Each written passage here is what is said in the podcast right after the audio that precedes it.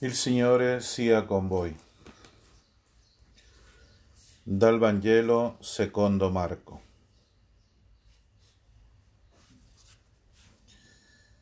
E giunsero a Gerico.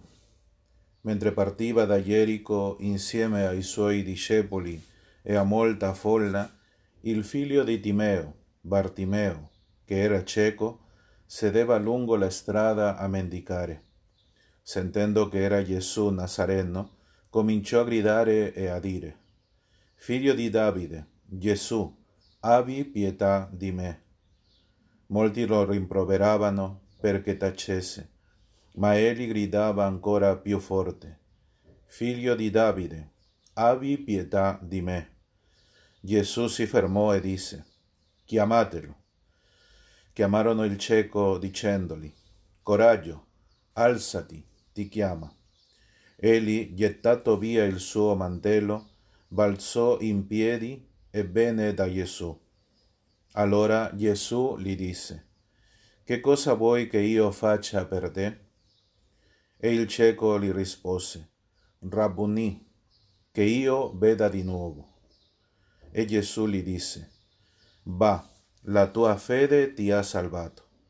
E subito vide di nuovo e lo seguiva lungo la strada.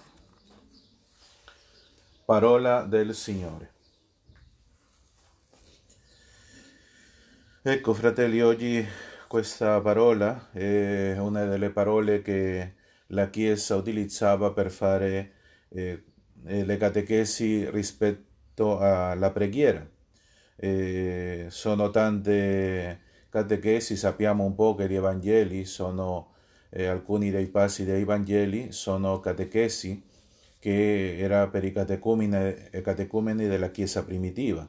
E una delle cose importantissime per i catecumeni era la preghiera, eh, che dovevano essere insegnati nella preghiera, no? come Cristo diceva ha insegnato ai suoi discepoli, eh, anche la formazione dei catecumeni della Chiesa primitiva faceva lo stesso con loro.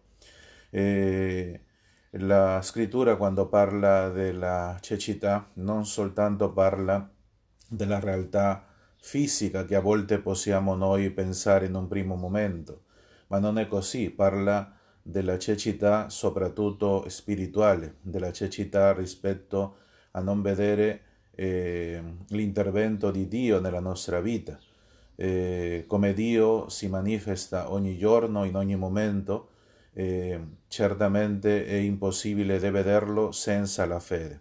Comincio con l'ultima parte che è importante perché eh, dice alla fine del Vangelo la tua fede ti ha salvato, nel fondo la tua fede ti ha sanato, ti ha curato, ti ha eh, eh, restaurato la vista. No? Eh, quello è una cosa che è una profezia che Dio fa soprattutto nella Chiesa che è depositaria della fede con ognuno di noi. Eh, la cecità eh, eh, impedisce all'uomo di eh, camminare, sempre va come dubitativo perché non sa qual è la strada, se avrà qualche cosa, qualche buchi nella strada. Eh, ma alla fine il Vangelo dice e lo seguiva quando è tolta la cecità dell'uomo e ricoverata la vista possiamo seguire a Cristo. Ma per seguire a Cristo dobbiamo avere prima una situazione nella quale Dio ci permette di vedere le nostre debolezze o le nostre malattie, come in questo caso questo cieco che mendicava eh, era cieco, era la realtà.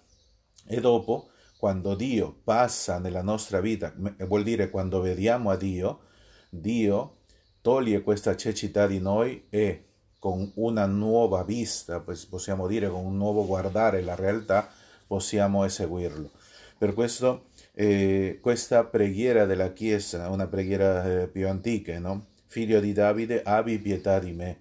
E dice per sottolineare questo aspetto, diciamo, eh, della preghiera, soprattutto una situazione di tribolazione nell'uomo, disse gridava, no? A volte quando noi preghiamo o a volte quando vediamo qualcuno nella chiesa pregando, non lo fa, fa così, è tranquillo, è seduto, a volte inchinato, a volte inginocchiato, ma sempre eh, diciamo nella tranquillità, no? Ma gridare al Signore è una situazione, diciamo, di tribolazione, di crisi che affronta l'uomo e nella quale, come sa che è impossibile uscire solo, devi chiederle a Dio poter uscire da questa situazione, ma non per la sua volontà, ma per la volontà di Dio.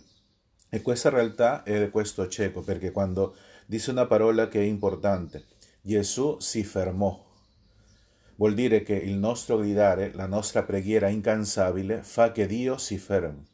E si ferma davanti a noi, ma fa una pregunta, che, ma una domanda che oggi penso io è la domanda che la Chiesa vuole sottolineare nella liturgia che è ehm, che cosa vuoi che io faccia per te? È quello che Dio ci, dom- ci domanda a tutti noi oggi, no? Se Dio, immaginiamo un po', se Dio appare a tutti noi che gridiamo nella preghiera, che sempre stiamo costa- siamo costanti nella preghiera e ti dice va, va bene, ti ho ascoltato, ti ho sentito, adesso come, che vuoi? Che vuoi? Perché gridi? Perché preghi tutti i giorni?